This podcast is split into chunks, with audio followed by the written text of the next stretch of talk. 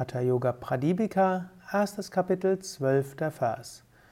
Surachye dharmike deshe subhikshe nirupadrave dhanu pramana paryantam shilagni jala vajite ekante matikamatye stavayam hatha yogina der Hatha-Yogi soll in einer Einsiedelei wohnen. Diese soll zwei Meter lang sein und entfernt von Felsen, Wasser oder Feuer.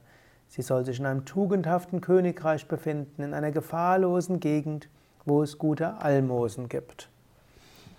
Gut, dieser Vers bezieht sich natürlich auf die Zeit von Svatmarama. dieser Vers bezieht sich darauf, wenn jemand sich für eine bestimmte Zeit zurückziehen will, um intensiv zu praktizieren.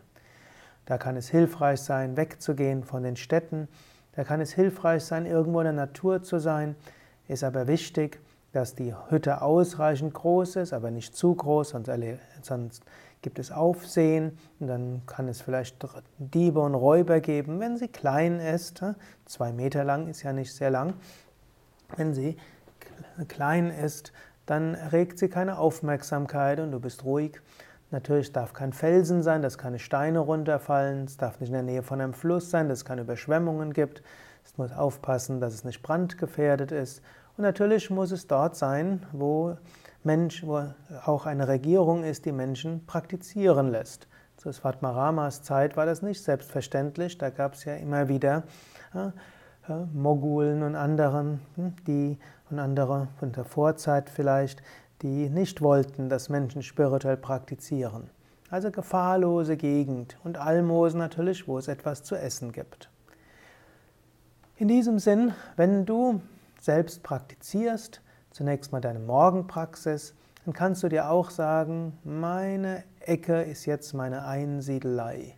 Du kannst dir visualisieren, wenn du morgens praktizierst oder abends, dass du da bist, dass du, auch wenn du in der Großstadt bist, auch wenn du im zwölften Stock irgendwo bist, ne, links und rechts und oben und unten und hinten nur Beton, kannst dir trotzdem vorstellen, ich bin in einer wunderschönen Gegend. Ich bin in einer Gegend, wo es schön ist, mit Bäumen und so weiter. In dem Moment, wo du dir das visualisierst, bist du auch da. Du kannst dir auch bewusst machen, während meiner Praxis bin ich in einer Einsiedelei. Ich kümmere mich nicht um hm, mein Handy, um Facebook. Ich kümmere mich nicht um Mann, Frau, Partner. Ich kümmere mich nicht um mein Kind, um meine Katze, um meinen Hund und so weiter.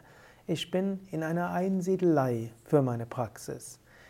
Wenn ich praktiziere, dann bin ich für mich, für mich und für Gott da.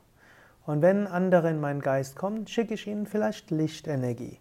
Aber ich denke nicht viel darüber nach, sondern die Zeit meiner Hatha-Yoga-Praxis, die Zeit meiner Meditation ist für mein Aufladen.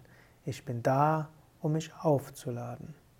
Das kannst du auch mal zwischendurch machen. Zum Beispiel jetzt, wenn dieser gleich der Podcast zu Ende ist, kannst du dir einen Moment auch nennen, wo du sagst, eine Minute will ich mich aufladen.